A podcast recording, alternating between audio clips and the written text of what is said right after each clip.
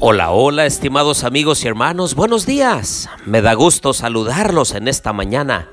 Los invito a orar.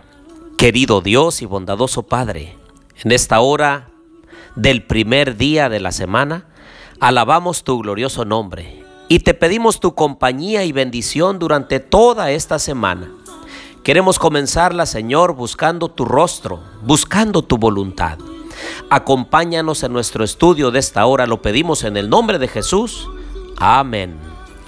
Bien, les doy la bienvenida a nuestro estudio y reflexión de Zacarías capítulo 1. Les habla su amigo y hermano Marcelo Ordóñez desde el puerto de Veracruz, México.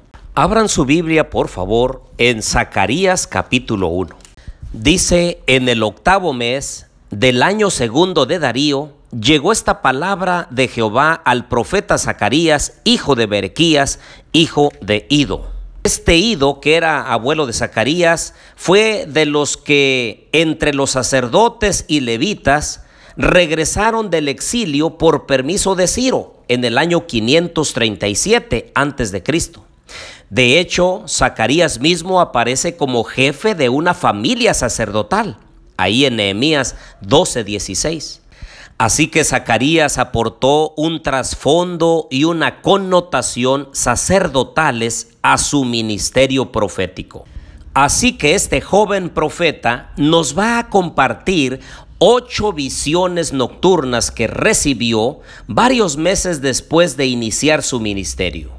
Zacarías, a quien a veces la Biblia menciona junto a su homólogo Ageo, como lo dice Esdras 5.1, y Esdras 6:14, sirvió como profeta a la comunidad de exiliados que habían regresado a partir del año 520 aproximadamente antes de Cristo. De hecho, se puede localizar con precisión aún mayor el ministerio de ambos profetas. Al comparar los comienzos de ambos libros, ahí en el versículo 1, se ve que el ministerio de Zacarías comenzó unos dos meses después del de Ageo.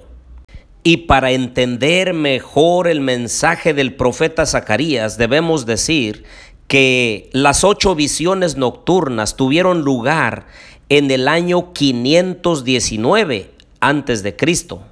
Y posteriormente los cuatro discursos proféticos de los capítulos 7 y 8, que más adelante veremos, pueden asignarse al 518 antes de Cristo, poco más de dos años del inicio de su ministerio. Pero vayamos al mensaje del primer capítulo, donde del versículo 7 al 17 nos habla de los jinetes que patrullan la tierra y del versículo 18 al 21 es la segunda visión de los cuatro cuernos y cuatro artesanos. Recuerden ustedes que los mensajes de los profetas son siempre de ánimo y fortaleza espiritual. Y precisamente la primera visión enseña que Dios está profundamente interesado en el pueblo de su pacto y que los bendecirá inmensamente. Jerusalén y el templo serán reedificados. Esa es la seguridad que Dios le envía al pueblo para que se esfuerce, para que se motive y entonces pongan manos a la acción. Ahora vean ustedes cómo el profeta Zacarías menciona en el versículo 12 la profecía de los 70 años. Esta fue dada por Jeremías allí en Jeremías capítulo 25, verso 11 y 12 y Jeremías 29, 10. Aquí puede entenderse de distintas maneras. Primero, como refiriéndose al período de control babilónico de Palestina, desde el encumbramiento de Nabucodonosor en la batalla de Carquemis en el año 605 a.C., que precisamente fue el año en que se dio esta profecía de Jeremías capítulo 25 versículo 1, cuando tomó cautivos de Judá que incluyeron a Daniel y sus amigos, hasta la liberación de los deportados judíos por Ciro cerca del año 537 a.C. Este suceso explícitamente indicado como cumplimiento de la profecía de Jeremías, que miren que también está descrita en segundo de Crónicas capítulo 36 versículo 22, también en Esdras capítulo 1 versículo 1 y Daniel 9.2. La segunda manera de interpretar esta mención de los 70 años es cuando Zacarías parece entender el lapso de 70 años como todavía incompleto y que arrancaba con la destrucción de Jerusalén y del templo en el año 586 a.C. para finalizar tal vez con la reinauguración del templo en el 515 a.C.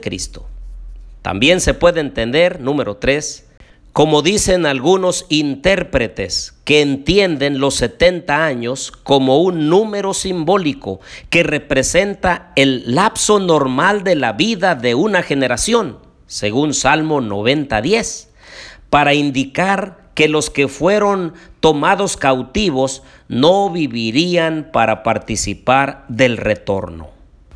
Ahora la segunda visión de los cuernos y de los artesanos o carpinteros expresa la intención divina de derrotar a las potencias que oprimen a Judá en el pasado y continúan amenazando la supervivencia y bienestar de su pueblo.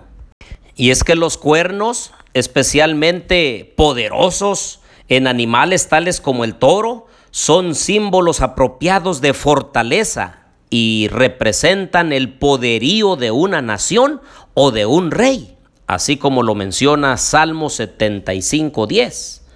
Los cuatro carpinteros representan las potencias que está usando Dios para derrotar a las naciones que antes habían oprimido al pueblo de su pacto.